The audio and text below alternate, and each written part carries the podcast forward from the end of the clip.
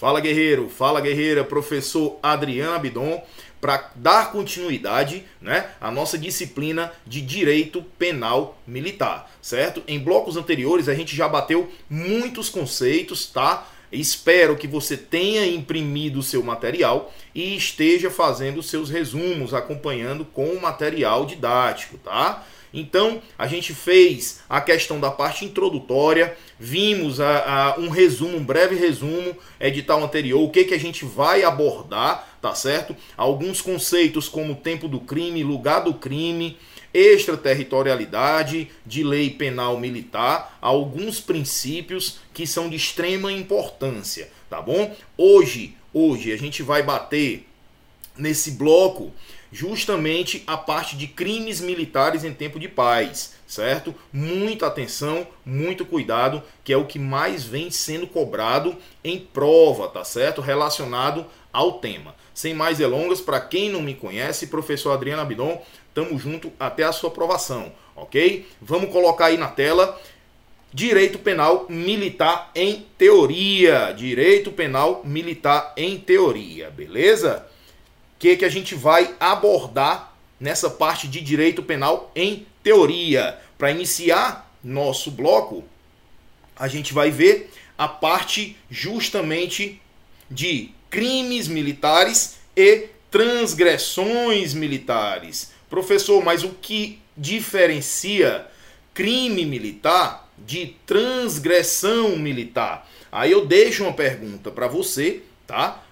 Todo crime é uma transgressão, você sabe que transgressão, vou colocar aqui para você, transgressão são aquelas faltas cometidas, não é isso? Faltas cometidas pelos militares, tá? São consideradas faltas disciplinares, ok? Faltas disciplinares. Então, transgressão é diferente de crime. Tá certo? Aí, a primeira parte aqui, todo crime é uma transgressão, consequentemente, você coloca aqui sim, que todo crime está contido em uma transgressão. Como assim, professor? Eu não entendi. Ora, se um crime que é algo mais grave, tá? Lembrando, lembrando que os militares, a base do militarismo é a hierarquia e disciplina. Se você falta com a disciplina no cometimento de um crime, logicamente você está ferindo, você está cometendo uma transgressão.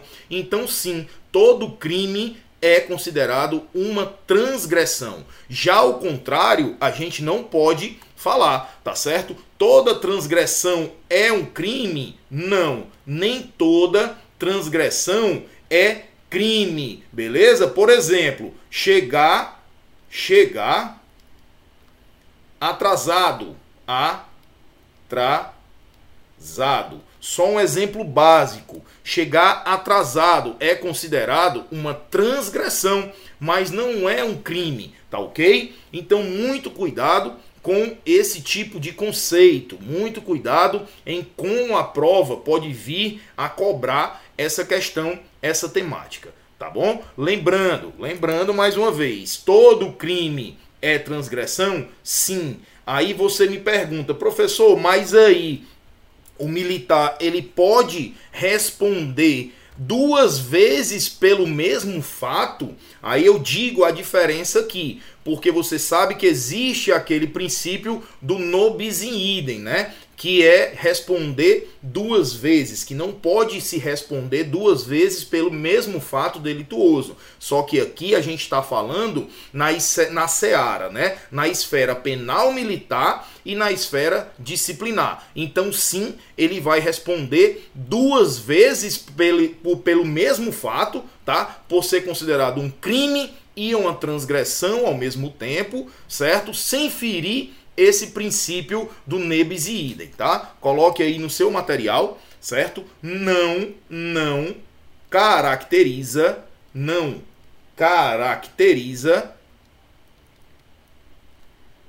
bis in idem, tá? Bis in idem. Não se caracteriza bis in idem, certo? Ele vai ele vai responder, o militar vai responder duas vezes, sendo que é na esfera penal militar e na esfera administrativa, tá? Administrativa. Por isso que ele responderá duas vezes, sem que se caracterize o bis in idem. Tranquilo, até aí, tudo ok. Anote em seu material esse conceito, tá? Essa parte de extrema relevância para os seus estudos, tá? Continuando, competência da justiça militar. Aqui você já sabe que a justiça militar se divide em justiça militar da União e justiça militar dos estados. Se subdivide, né? União e estados. Mas não é bem aqui que eu quero chegar com você, tá certo? Não é bem aqui. Você só para lembrar, competência da justiça militar. O que que mudou nessa competência? Você sabe que tem uma lei que a gente vai bater agora, que é de 2017, que veio para enlarguecer, diga-se de passagem, enlarguecer a competência da justiça militar. O que antes não era considerado crime militar, hoje possivelmente poderá ser considerado crime militar com base nessa lei de 2017 que a gente vai ver mais à frente, tá bom? Então aqui nesse ponto aqui, eu quero que você chegue aqui, ó, crimes militares em tempo de paz. Essa nomenclatura é de extrema importância, de extrema relevância. Tempo de paz, você sabe que é o tempo normal, tá? O tempo normal é a rotina diária. Rotina diária, tá ok? Rotina diária. Você sabe que o direito penal militar, o Código Penal Militar, se divide em crimes em tempo de paz, tempo de paz, que é o que está sendo alvo do nosso estudo, e crime militar em tempo de guerra, de guerra. Um encapsulado no artigo 9 e o outro no artigo 10, tá ok? No artigo 10. Então, foi só para situar você em seus apontamentos aí, tá? E agora, professor, você colocou aí crimes militares em tempos de paz. É o artigo 9 do CPM. Vou chamar assim de CPM, você já vai saber o que é, tá certo? E o que vem a ser essa tipicidade indireta? Vem aqui comigo. Como é que se trabalha essa tipicidade indireta? Ora, tipicidade indireta, você tem que fazer o seguinte: primeiro ponto que você deve fazer, você tem que encontrar encontrar elementos é elementos típicos típicos do tipo penal. Do tipo penal, certo? Primeira coisa que você deve fazer. Segundo ponto, depois que você encontrar o elemento típico do tipo penal em espécie, você vai voltar na parte geral, complementa complementa com a parte geral, com a parte geral.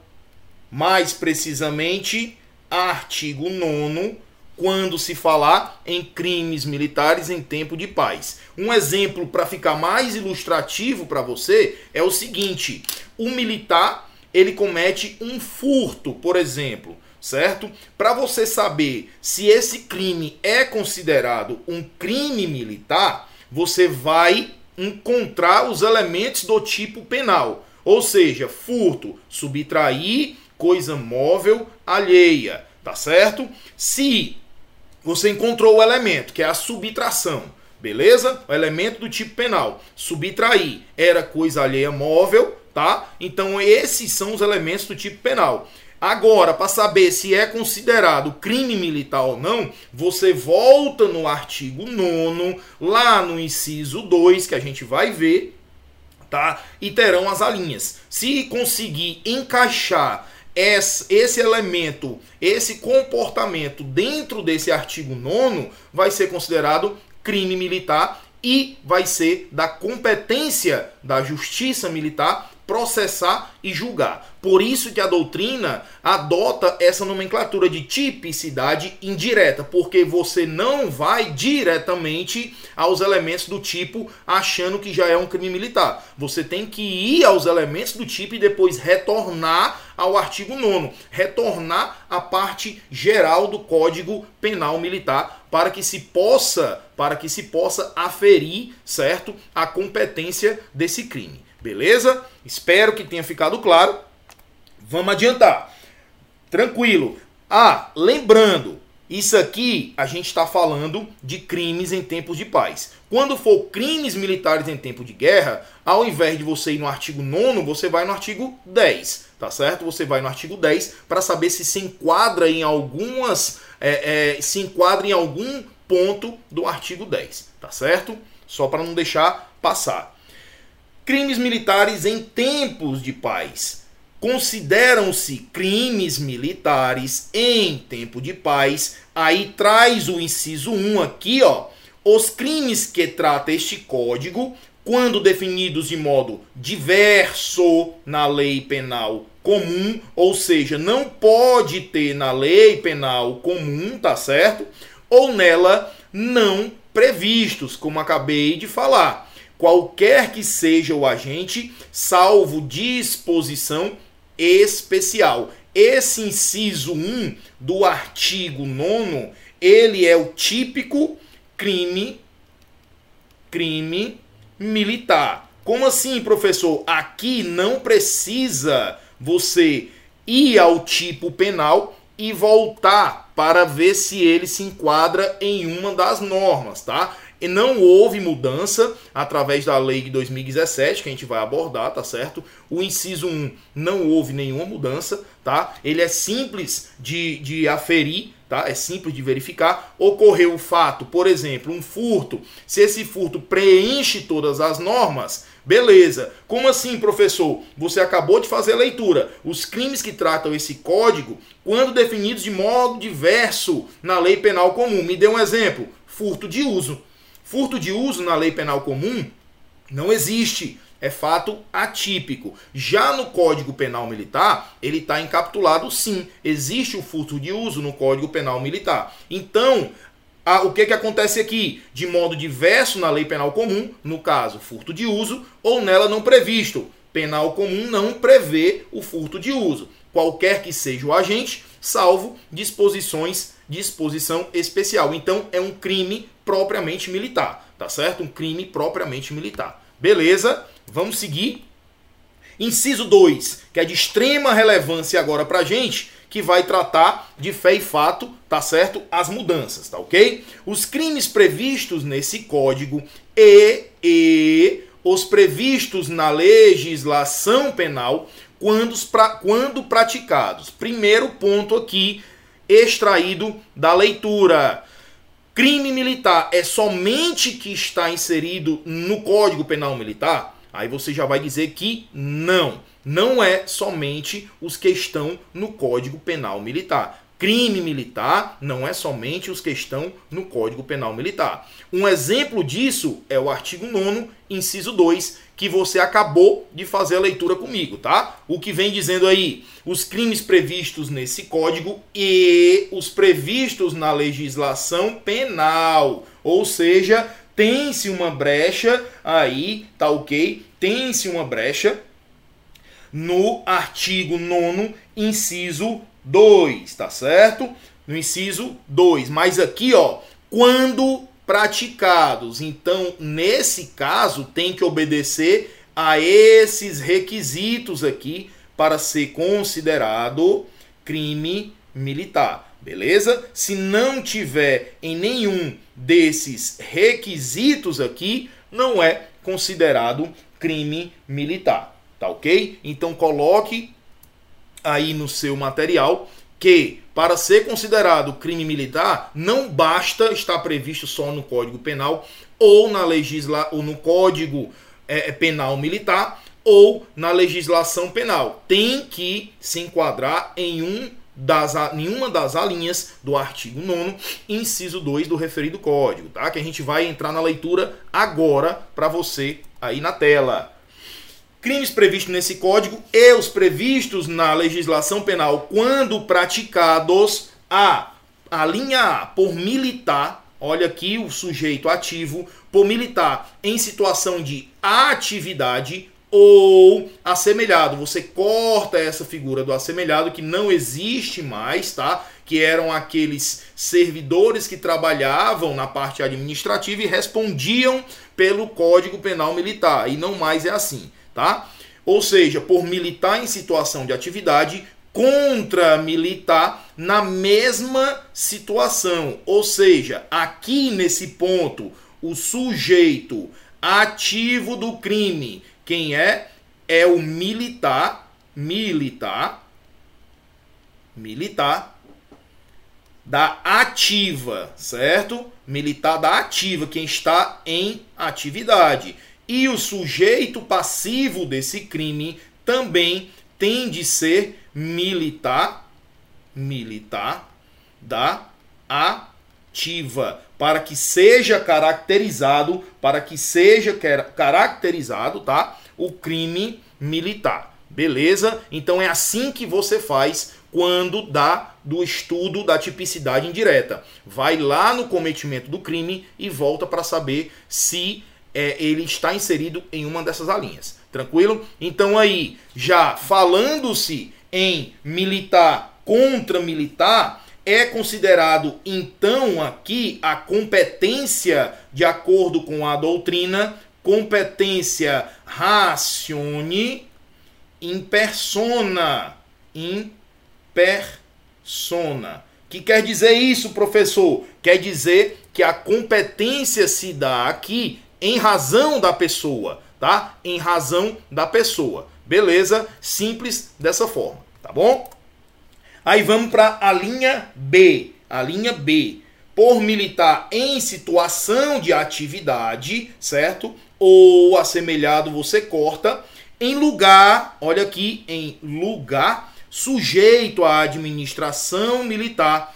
Contra quem? Contra militar da reserva ou reformado, você corta o assemelhado e aparece a figura do civil. Então aqui, sujeito ativo do crime vai ser o militar. Que militar, professor? Militar em da ativa, tá? Da ativa. E o sujeito passivo do crime aqui, sujeito passivo, quem são os sujeitos passivos? Militar, militar. Aí tem da reserva, reformado ou civil. Civil pode figurar o polo passivo aqui. Como você pode ver, já que está falando que é em lugar sob a administração militar, você tem que acender o alerta. No primeiro tópico, na linha A, é a competência racione in persona, já que ele está falando do lugar na linha B, a competência é racione in loci, tá? Racione in loci. Coloque aí racione, racione, losse, tá? Racione, losse, a competência, tá? Em razão, em razão do lugar do crime. Tranquilo, sigamos. Vamos lá. A linha C agora, a linha C para você. Então deu para entender como é que é feito esse estudo, tá? A linha C. Por militar em serviço. Militar em serviço. Já tem a primeira diferença. Na linha A e B eles falam, aqui o código fala sobre militar em atividade, na linha C traz o militar em serviço. A gente vai bater essa diferença aqui para você, tá bom? Por militar em serviço, tá? Ou atuando em razão da função, ou em comissão de natureza militar ou em formatura, ainda que fora do lugar, fora do lugar, sujeito à administração militar. Contra quem? Militar da reserva ou reformado ou civil. Vamos lá, vem aqui comigo para a gente explicar esse ponto aqui. Militar em serviço, militar. Quem é o militar em serviço? É quem está, tá? Quem está na escala, escala do dia. Ele não é apenas em atividade. O militar da ativa, ele é aquele militar que está trabalhando não necessariamente naquele dia. Ele está no período de atividade, tá? Ele está no período de atividade. Já o militar em serviço, ele tem de estar no plantão, ele tem de estar na escala do dia do trabalho, tá certo? Ou atuando em razão da função. Essa atuação em razão da função, eu lhe dou um exemplo que o policial de folga, de folga, aqui ele pode invocar invocar seu cargo ou o Estado, entendeu? Ele invoca seu cargo. Por exemplo, o militar está de folga, andando armado, logicamente, passa na padaria, presencia um roubo no momento que ele está passando. Se ele for agir ali, ele está agindo dessa forma aqui. É o militar que está agindo em razão da função. Tá certo? Então ele invocou o Estado, ele invocou seu cargo para poder agir naquele ponto. Tá bom? Então, falando aqui, atuando em razão da função, em comissão de natureza militar ou em formatura, ainda que fora do lugar, então aqui tá falando de lugar do crime? Não. Ainda que fora do lugar sujeito à administração militar, contra quem? Quem é o sujeito passivo aqui do crime? Sujeito passivo é o militar, militar da reserva, reformado, reformado ou civil, ou civil, tá certo? Se ele agir ante a esses, essas três pessoas aqui, ele estará agindo de acordo com o artigo 9 inciso 2, a linha C, tá? A linha C,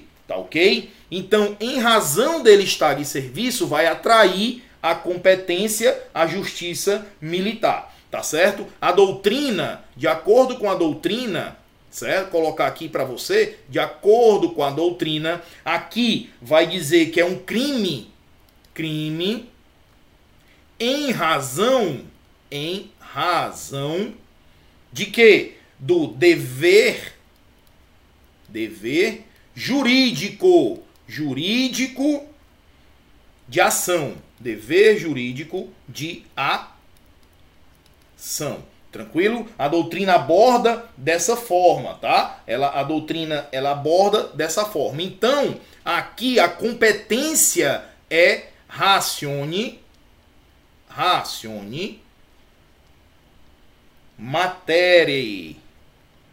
Não esqueçam esses nomes, tá? Não esqueça desse no, desses nomes em latim que pode vir a ser cobrado em sua prova, tá bom? Pode vir ser cobrado em sua prova. Tranquilo? Deu para entender? Vamos passar para frente, tá? O que o que vem a ser uma comissão de natureza militar, certo? Uma comissão de natureza militar. Digamos que é o militar que integra integra um grupo um grupo no estrangeiro. Estrangeiro. Para quê, professor? Ele integra esse grupo, esse grupamento, tá? Esse grupamento para aprender novas técnicas, por exemplo, novas técnicas, técnicas. Então, nesse caso, ele está em comissão de natureza militar. Em formatura são as solenidades, solenidades solenidades. Beleza? Solenidades em datas festivas, por exemplo, 7 de setembro, tá? 7 de setembro. Beleza? Bom, então aqui nesse ponto a gente já abordou muitos pontos relevantes, tá? Agora vamos ver como isso poderá vir a ser cobrado em sua prova. Tranquilo? Vamos botar na tela. Primeira questão: julguem os itens seguintes relativos ao direito penal militar. Para caracterização de crime militar, é necessário, é necessário, entre outros requisitos, que o ilícito tenha sido praticado em local que integre o patrimônio militar, não bastando que o espaço esteja sobre administração militar.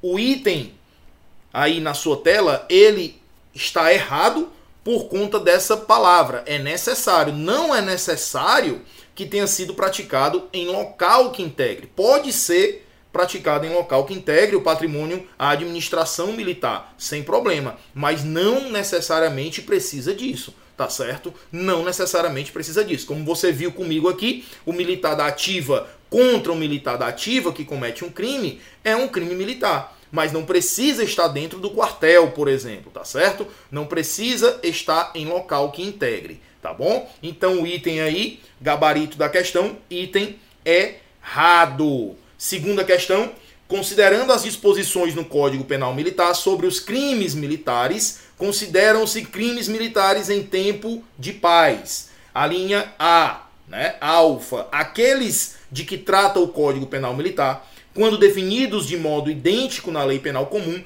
qualquer que seja o agente. Peraí, é de modo idêntico? Negativo. É de modo diverso da lei penal comum.